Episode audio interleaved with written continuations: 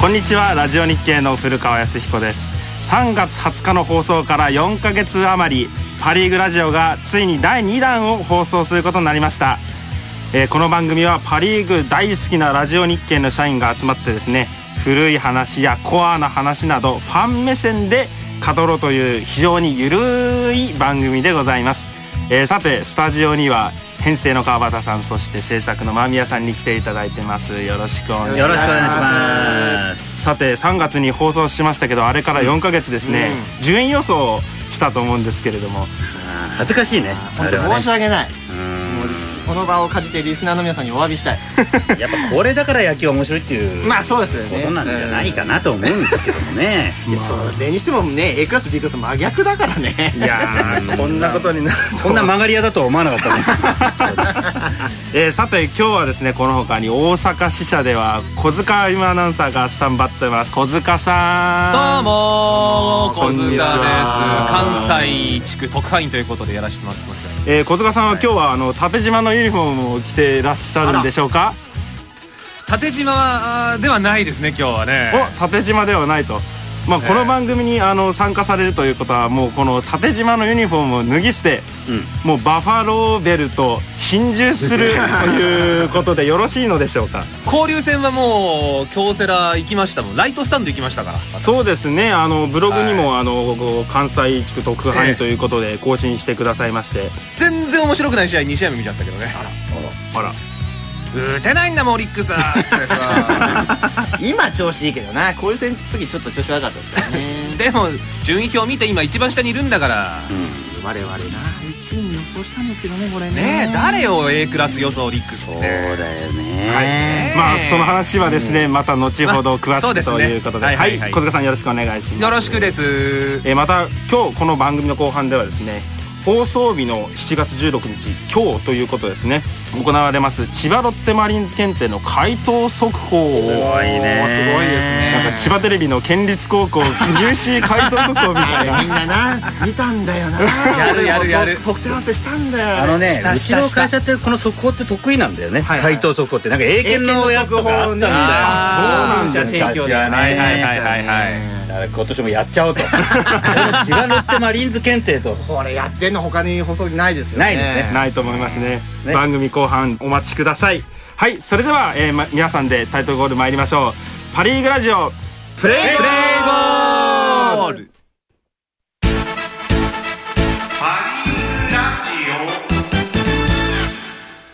はい、えー、今日はですね、実はこの収録の裏で、なでしこジャパンとザッケローニジャパンの、あの、親善試合が行われ関てる。塚ジャパンだよ関あ、関塚ジャパ塚ンジャパンか。そっか、いきなり間違えま した。 もう一回やるいや、もう全然いいです。進みましょうか。えー、そんな中ですね、我々はサッカーに目もくれず、収録に臨んでいるという。あそうですかいかにもやさっきまで私なでしこ見てましたよさっきまであららららこらこらこらまだパ・リーグの忠誠心がないんじゃないですかないねそんなことない。僕はもう全方位外交ですから。出た出たちょっとね音声が遅れてんだよね大阪とねなんか南極の人と話してみたいな、ね、違うよ。本当だよなねえそんな遠くないよ。ね南極の皆さん間もなく年が明けますみたいなだから紅白じゃないっつうの。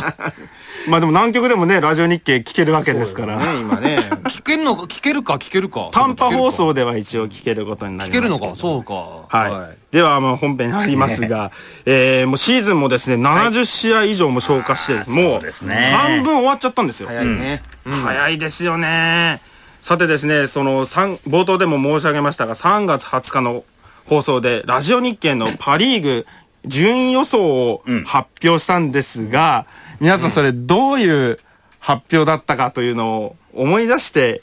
いただくためにですね、ちょっとこちらのテープをお聞きいただきたいと思います。ラジオ日経の順位を、優勝オリックス、2位西武、3位ソフトバンク。で、4位が楽天、5位ロッテ、最下位日本ハムということで、こんな感じでいかがでしょうか。さあ、どうです今年はですね、一体どすのごいよ本当に曲がり屋だね。すごいねこれさ当たってんだよな。すごいっすすねごいですね。この7月10日現在、試合終了時点での順位がですね、下から行っていった方がこれ、ちょうど合うんじゃないですか、つじつまが。下からですよ。最下位オリックス、5位ソフトバンク、4位西武、3位が楽天、2位日本ハム、首位ロッテ。これほとんどすごいね。ねこれ逆に言った方がいいんだよ。これはすごいわ。うんこれほどひどいね、我々のよ、予想っていうのはもう球場でお酒を飲んでる人たちと変わらないということですよ。 ね評論家もねオリックス評価高かったでしょ。ねえオリックス、西武とかすごいね、評価高くて、ロッテなんかはね、低かったのに、あと日本ハムもね。そうですよね。だからこれがなんかすごい、何がまあ良かったのかと。それでは、そう、何が良かったかというところから入っていきたいんですけど、まず、最下位と予想したあ、日2本ハ番ムからいきますか参りましょうか。まあ、よかった。まあ、何をしてもいい風に転がってるんですけど、例えば若手の台頭ですかね。はあやっぱり。はあはああるなあのー、一番はやっぱ吉川投手。ああ、そうです僕ね。ね、4月8日にマリンスタジアム見に行ったんですけど、その日ね、吉川選手ね、3年ぶりの勝利で勝ったんですよ。その日はね、本当に藤岡投手との投げ合いで、どう見ても今日は負けだろうと思ったのに、勝った。そこからトントントンと、7勝ですか、8勝ですか、すごい勝ち上がそっうてでますすよね。よね。吉川投手は今、勝ち頭ですか勝ち頭です。ファイい。ターズの勝ち頭です。かまあ、あとは3月の放送で言った森内選手投手とかね、西あー川投あ選手ね、はいはいはいこういうところもかなり一軍で今活躍してるんで、まあ、非常に対等良かった、まあ、あとは、ね、3割台、3割級の選手が非常に糸井選手、田中選手、楊選手まで3割級。これがこれがやっぱりね、うんあのね、中田選手のあの、今2割ですけど、1割台のね、しばらく開幕して打てませんでしたからね、そういうところうまくフォローしたかなと。あとは、八木忠野。この辺りのピッチャーがうまくね、ローテーションに入ってくれたっていうのは、こう、嬉しい誤算でしたね。なんかいろいろと相乗効果を生み出してるというか、4番をずっと打ち続けてる中田選手なんかは、バットマンレースでこれもう、ぶっちぎり最下位なんですよねそうで。すね。やっとこう2割に打率が乗ったというぐらいなんですけれども、それを周りのバッターが全員でカバーするというような、そうですね。これはちょっと想像を全くしなかった。あと、怪我人多かったのに、それをうまくこう、フォローできてますよね、そうで日すね本ハムうはん特ね。にピッチャー陣ね、ケッペル選手とかがいなくなっちゃったので、うあーまそうくか八木選手、ただの選手が埋めてるって、このスレッジもいないんんだよね。スレッジもいないですそうからね。あと、金子誠選手がね、外れてる間なんか若手がショーパショート守ったりとかしてね中。島選手とかね、あとは、そうそうそうえー杉谷選手とかね、もうこの辺が出てきたんでね、本当になんか、来年ももうすでに楽しみだなというような。いいな。そうですね、川端さん、前回放送でおっしゃってた時は来年優勝っつそっう、てね来年優勝。来年を見据えての、今年は最下位だと予想してたのに、うんただね、その一方でちょっと気になることがあって、はい実は接戦がものすごい多い。うんあの僕、ちょっと調べてきたんですけど、今日、すいません、今日現在、え7月11日現在で、日本ハム34敗してるんですけど、1点差で負けてる試合が半分の17試合あるんですよ。っていうことは、もう中継ぎも含めて、ものすごいこう、なんていうんでしょう、接戦だから登板する機会も増えてる。そのあたりがちょっと7月少し勝てなくなってきてる中継ぎがちょっと打ち込まれてる原因なのかなっていう風な気もしてるんで、ちょっとそういうメリハリをつけてもらった方が、中継ぎ陣を今日休ませるとか、そういう日をちょっと作ってもらった方が、長いシーズン見た時にはいいのかなと。いうふうあにちーょっと思いますね。いつもこう、緊迫した場面で、そうなんですよ試合が多いと。そうなんですよね。野球はね、球場にいるファンとかはやっぱり楽しま、楽しんでるとは思うんですけどね、ちょっとそのあたりが気がかりかなということ。ああ、なるほど。はいだから、よあとだから今、前半戦で活躍した吉川せ投手ですよね、うんこれがだからこのまままた勝ち続けていくと、後半戦もいいし、でやっぱり怪我人が結構、怪我から復帰するのが早いじゃないですか、日本ハムって、そうですねうんこれがだから、やっぱり良かったのかなそとうですね思いますよね。稲葉選手もね、早く戻ってきたので、すぐ戻ってくるからね、日本ハムの選手って。あと今年一つ嬉しかったことはね、はいあのガオラの解説のね、はい水上義雄さんとね、 西山修二さんの解説が非常にい い。僕はねお、ーあの、ま前からね、この辺にいる人たちは皆さんに言ってるんですけどね、三山さんの解説が一番好きだったんですよ。あー今、コーチ入っちゃってますそう西よ武のねコ。ーチになっちゃってねどうなんのかなと思ったんだけどね水上義雄さんの解説がいいさすが日本ハムのことよく知ってるなんかそう昼ご飯食べながら間宮さんと話してたんだけど元ロッテの OB とは思えないぐらいのファイターズビーキですよね 二軍監督やったから入じゃな監い督やってましたよねうんここがねちょっと新たな戦力像像のところですかね解説陣も選手を後押 しと。そうそうそうそうまあガンちゃんはガンちゃんですけどねですね私、ガンちゃんの解説すごい好きなんですけどね。さあ、そういうところで、じゃあ後半戦は、まとめると、誰に一人挙げるとすると、はい。キーマンですかキーマン。はい。えっ、とね、表のキーマンとしてはやっぱり斎藤佑樹選手にやっぱり、あと5勝は勝ってほしい。10あー個は勝ってほしい。開幕戦の時はね、なんかもう持ってますの連発で、これはもう最多勝までいっちゃうのかというような感じでした持がっ。てるどこか背負ってるって言ってたんだから。あ、そうだそうだ。これ、だからね、本当に、いや、いいピッチングしてますよ。本当に頑張ってると思います。だから、あと、これが勝ちに結びつけばね、一番いいかなと思います。あとはね、さっき僕が自分で言った、言ったちょっと、あの、説明をすると、やっぱりこう、接戦が多いっていうことは、まあ、ちょっと、言葉悪いですけど、ちょっと捨てゲームを作んなきゃいけない。そういう時に、やっぱりこう、捨てゲームでももしかしたら勝てるかもしれないって可能性を残す時に、こう、長くいいピッチャーを使いたい。まあ、去年までただの選手がそういうのをやってたんですけども、それが、に変わる選手として僕は木田投手。やっぱりここはベテランのピッチャーに力を借りて、やっぱりこう、ちょっと負け試合も、あの、粛々と抑えて、こう、流れを作る。そういうピッチャーも必要なんじゃないのかな、というふうにちょっと思います。ベテランの力ですね。はい。はい、わかりました。では、その日本ハムと並んで、3月の時にですね、低い評価をしていたロッテですが、ね間宮さん。ねえ本当ですよ。強いっすねここロッテまでだからロッテの、だから、あの、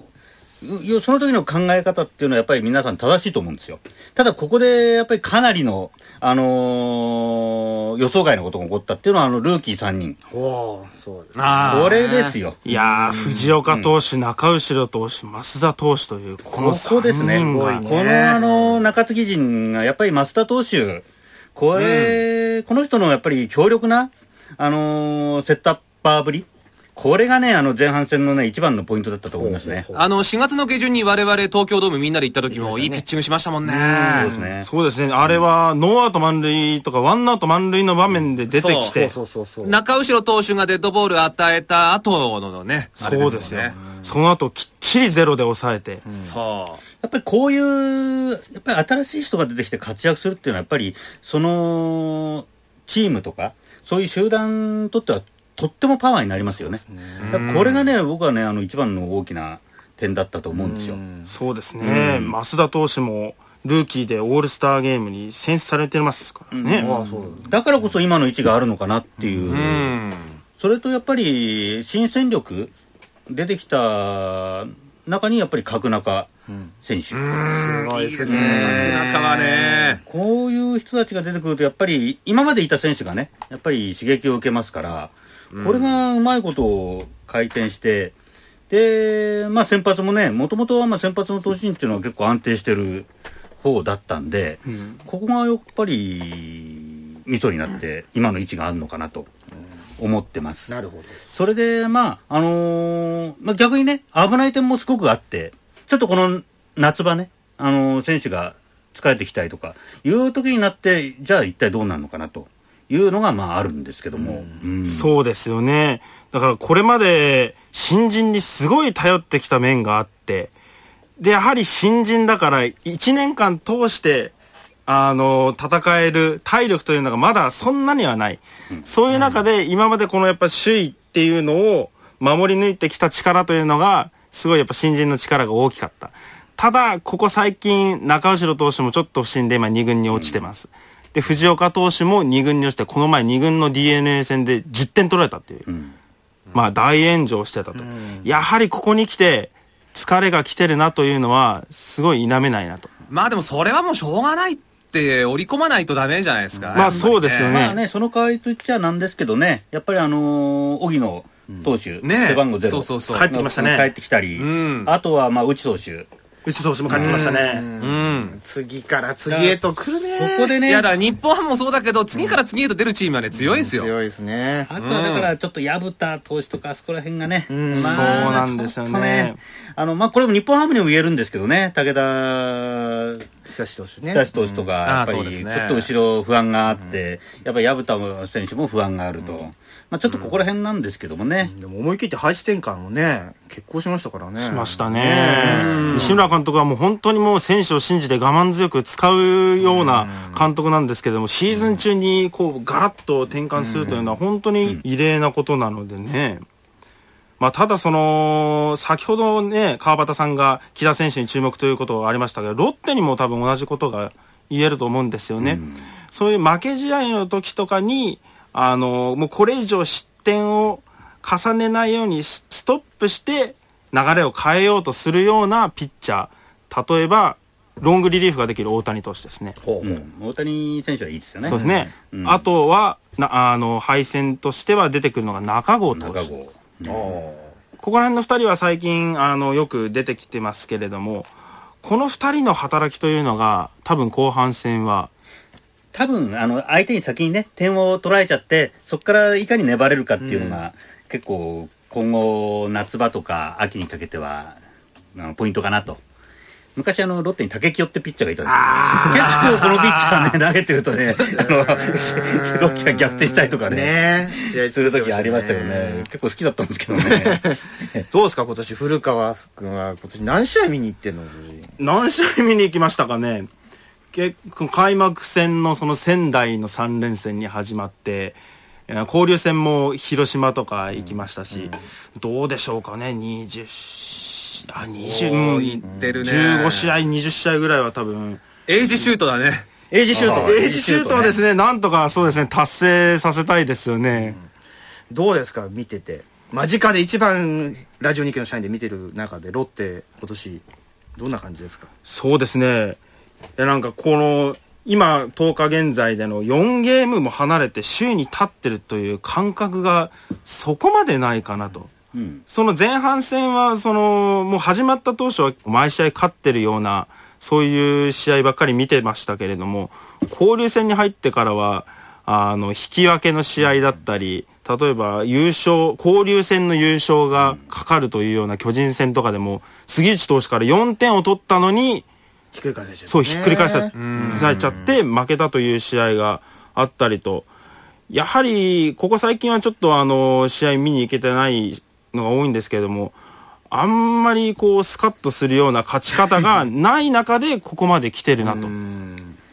やはりこういつも薮田投手が出てくる時には何点差かなっていうのをチェックしてとりあえず23点な ら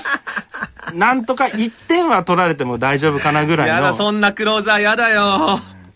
ね、あの、ロッテの、まあ、抑えの投手は、歴代も劇場型と言われて、ね、小林正投手とかもいましたけれども、そういう抑えが多いので、まあ慣れてるのかもしれませんけれども、毎回見に行くと、まあ、二人か三人はランナーがいつも溜めてしまうところがあって、まあね塁上おにぎらいってやつだもんねそうですねそっから本領発揮みたいな。まあだけど今年はあれだよね、やっぱりあのー負けててもなんとかなるんじゃないかなっていう気で見れるのは、うん大きいでんじすゃなね。大きいですよ、やっぱり。打撃陣がいいですもんね、先ほど間宮さんもおっしゃった角中選手が交流戦でなんと首位打者に輝きまして、ねねついにロッテがですね角中カクテルとかそう。出しちゃってね、彼のことをえ。ね、やや、やばいフラグじゃないですか。そうなっんぱでりす彼のことを榎本、榎本喜八選手のチャイライだと言ってる人がい 往ますからねすごいですよ年の名ディレクターがですうちのね大先輩がね。中間ぐらいの例えないんですかねちょっと榎本喜八落合とかおそうそうなん落合とかリーとかそういやそれはない榎本喜八選手榎本喜八選手だから。ね まあ、多分ものすごいんだろうなということは想像はつくんですが、まだベッド薫とか言わ れない。もっと、もっと前か、そうか。半世紀ぐらい違うんじゃない これねえなんかお亡くなりになっちゃったんだよね、あそうなんだ榎本さんって。榎本喜八さんそうですうんね。あねへだえからなんとなくそういうね、因果因果があるのかなーなんて思って頑張ってほしいですね。そうですね、後半戦は打撃陣そしてピッチャーも中継ぎ陣に頑張ってほしいということで、ロッテはですねメールを リスナーの方からいただいておりまたくさんいすただいてますねおーありがとうございますごい。はい白猫さんです、はい20代男性の方、ありがとうございます。えー前半戦今の順位にいる要因はグライシンガー投手ああ、そう、そうですね。成瀬唐川に続く先発陣の屋台骨として前半戦を牽引してくれたから、ヒーローインタビューの里崎里これ括弧で里崎のリードを毎回ベタ褒めっていうんですねが聞きたくて登板のたびに楽しみにしていますって言うんですこれヒーローインタビューしてる時に唯一毎回聞き取れるのが里崎っていうワードそれはまあ日本語じゃねえけどな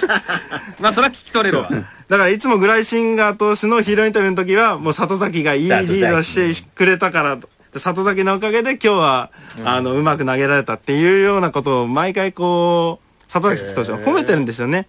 うーんというので、その里崎が聞きたくて楽しみにしているということで、もう一時期もうグライシンガー投手はずーっと0.00の防御率が続いてましたからね、今はちょっとあの、打たれている感じなんですけれども、それで後半戦、あなたが注目する選手はロッテ角中選手。あシーズン途中から出番を獲得して瞬く間に中軸を打つまでに成長した角中選手、他球団のチェックが厳しくなってくると思いますが思い切りのいい打撃を期待していますと、まあ、もう角中選手はね今ロッテにはなくてはならない存在ということでそうですよオールスターも出れるよそうですね、あのプラスワン投票というので角中選手が、まあ、選ばれましたから、なんか行くらしいじゃん、オールスター。オールスターですねちょっとあ。いや、行く予定だったんだけど、古川ディレクターがね、なんかチケット取り逃したとかなんとかってね。 あ、あの、岩手のやつでしょねえ、なんか知らないけども、小すい塚アナまがせんっていうメールがね、里帰りのついでに行くというようなことを聞いたんだけどねね。え、もう、東北人としていかにならんと、2ヶ月ぐらい前から言ってたんだけどね。いやー今ちょっと悪戦苦闘中ですね、なるほどあー日本シリーズのチケットとかも簡単に取れたもんですから、これは全然いけるかなと思って、日曜の朝10時にパソコンと携帯を開けてスタンバってたんですけど、まあ。そしたら10時10分ぐらいにメールが来て、いや、辛いっす、みたいなね。ああ取れないんだ 取れなかったらしいですわ。もう、じゃあ、あとはあれするしかないんですね。ああれれすにる頼るしかないね。そうですね。んあれをして、ちょっと落とすしかあなれいを。してこれをしてと、ちょっと頑張って。うんそうですね。ささあ、えっ、と、まあ、白猫さん、最後にですね、現場主義の方ですから、教えてくださって、球場グルメについてですが、おおお QVC マリンではヒーローというお店のみかん氷安くて丼サイズの大きさ暑い夏に最適です氷。うんな内野ですかね外野ですかね内野外野売ってんですかあの横浜スタジアムにもみかん氷ってありますけれどもああいうようなシロップがかって甘いやつなんでしょうかねあ冷たいのなお腹痛くなっちゃうからなただでさえビールとか飲んでるのうにお腹痛くなっちそゃううかじゃあ今度食べてみましょう、ええまた西武ドームでは内野エリアにあるうどんがお気に入りビジター観戦のたびに食べてますということであのなんかよくわかんないラーメンあるよな西武ドームな、ありますが内野のところの奥まったようなところにもよあのなんかいっぱい並んでんだけどなんか食べるとねなんだこんなもんかままあまあまあまああままああ。まあまあまあまあまああ。のね私の昔いた会社のグループ 昔そういうもんなんですよまあまあまあのグループはそういうもんなんですよあーまあまあまあま あ黒歴史のようなそうそうそういやもうこの話はね、間宮さん滑んないからな、毎回。昔ねだって応援研修ってのがあったんですよあなんか話がどんどん脱線しますね応援応援研修の話で滑んこないの話これをは皆さんに聞いてもらうのはまだ早いかな早いですか次回、次回、次次回回。取っておきましょうかはいわかりましたではここまでロッテの好調の要因分析でしたはいそれでは引き続き次はですね4位予想した楽天こ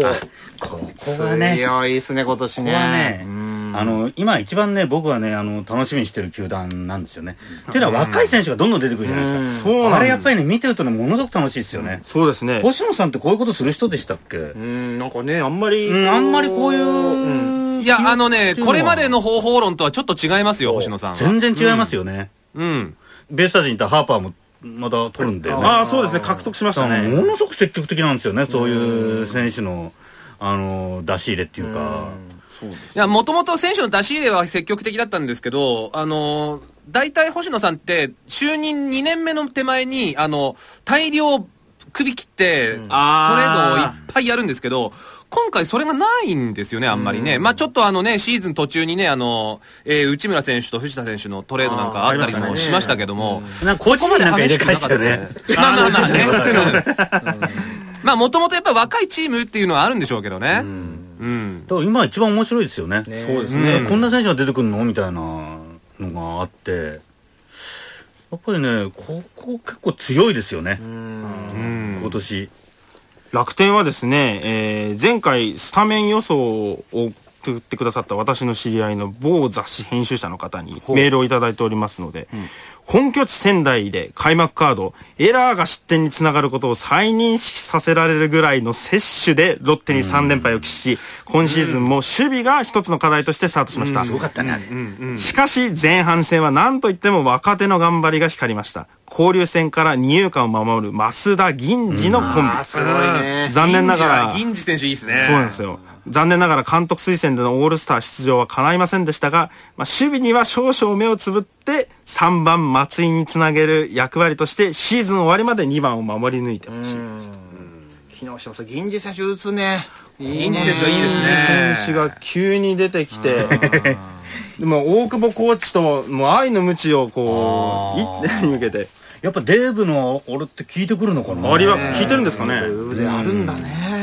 去年ぐらいに私の唯一の野球関係の知り合いで、楽天の誰がいいって言って、銀次の名前出てきましたもん。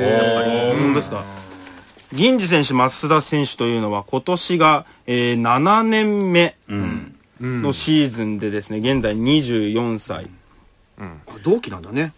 そうなんですね、2人とも同期なんですけれども、この銀次選手が今、今こそ打率は2割8分少々ですけれども、ちょうど交流戦の時には3割にね、打率乗ったりもしてますし、なかなかいい活躍をしてるんですよ。巨人戦の時とかも、3安打打って猛打賞で勝ちにの、あの、貢献するというような働きもしてますから、こういう若い選手、いやあとなんといっても蒲田鎌田投手、蒲田ですですよ蒲田です、えー初登板甲子園でした よ。交流戦の阪神でしたよ。阪神戦でデビュー登板したんですそう。で、ショート守ってた増田選手のエラーで、初回ちょっと足引っ張られちゃったんですけど、いや、でも、投げっぷりはすごい良かったですね。あの、なんといっても勢いがありますよ勢いあね、りますねか鎌田投手は。少々やっぱコントロールが悪くても、こう、鎌田投手のピッチングを見てる時とか、大体もう本当に高めの釣り玉みたいなのにみんなバッタバッそうタ空を切るじゃないですか。うんだからいもうストレートの伸びが本当にいいんだなというのを感じますよね。あとこのキャッチャーのね岡島ああ、出てきましたね。いいです急よにねね、出ていきや、て。結構キャンプの時ね、名前出てきましたけどね、ようやくって感じですよね。あそうなんですかね楽天いいです本当にね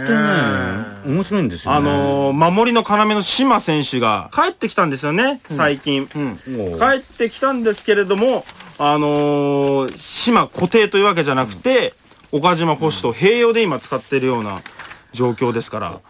聖沢君も走りまくってんだよねこの楽天の盗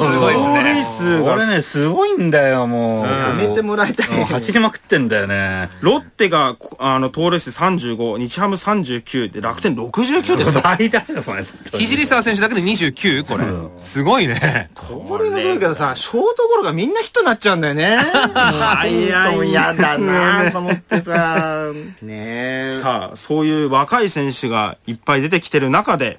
後半戦誰に注目するかという話で、先ほどの雑誌編集者の方ですね。はいそして、さらに上に行くためになくてはならない存在が、鉄平選手。ああ、そう。戻ってきたよね調子がね調子持ってきましたね。6月の月間打率が3割8分。あこれすごいんだよようやく天才バッターが目覚めたようです。星野監督が阪神時代にも評されていた驚異の下位打線復活で、クライマックス宮城でロッテにリベンジ。あーあり得るななんとなくいやなもうそれどころかね、本当にセカンドステージになっちゃうかもしれないもんね宮城であり得る話ですよね。ねだってもう日ハムに今0.5 5ですよ誤差ですよ。今日のね7月11日の現在でね、かやっぱりピッチャーでもねマー君いるしねやっぱりね実はね体ねちょっとうん地面あるんだよね一月ぐらいマー君が戦列離脱してても、うん結局 MVP でしたっけうん、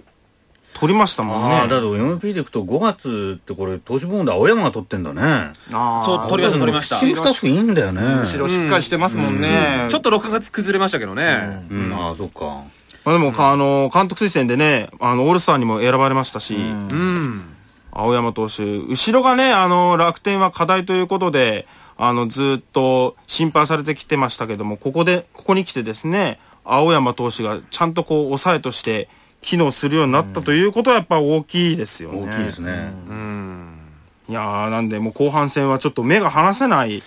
チそうーですムねにだなりかそうら今の3チームですね中心に回っていくのはただな、クライマックスの頃、仙台寒いだろう な。 そこかよ、お 前は。ちょっとね、ほら、ほ日本ハムだったらドームだからいいけどね、ケースタだとちょっと寒みいんんだなもろうんな。ね。 寒いよ、そりゃ。いや、そんなこと言ったらね、マリンだって も寒う、いよすごい寒いですよ。その寒さ、まあまあいいですけど。寒いわ、霧は出ちゃうわな。霧はやめてやめてやめてトラウマやめて それ。お、トラウマ。虎だけに。虎だけに。はい、ということで、ここまで楽天の笑いでした。はい。パ・リーグラジオ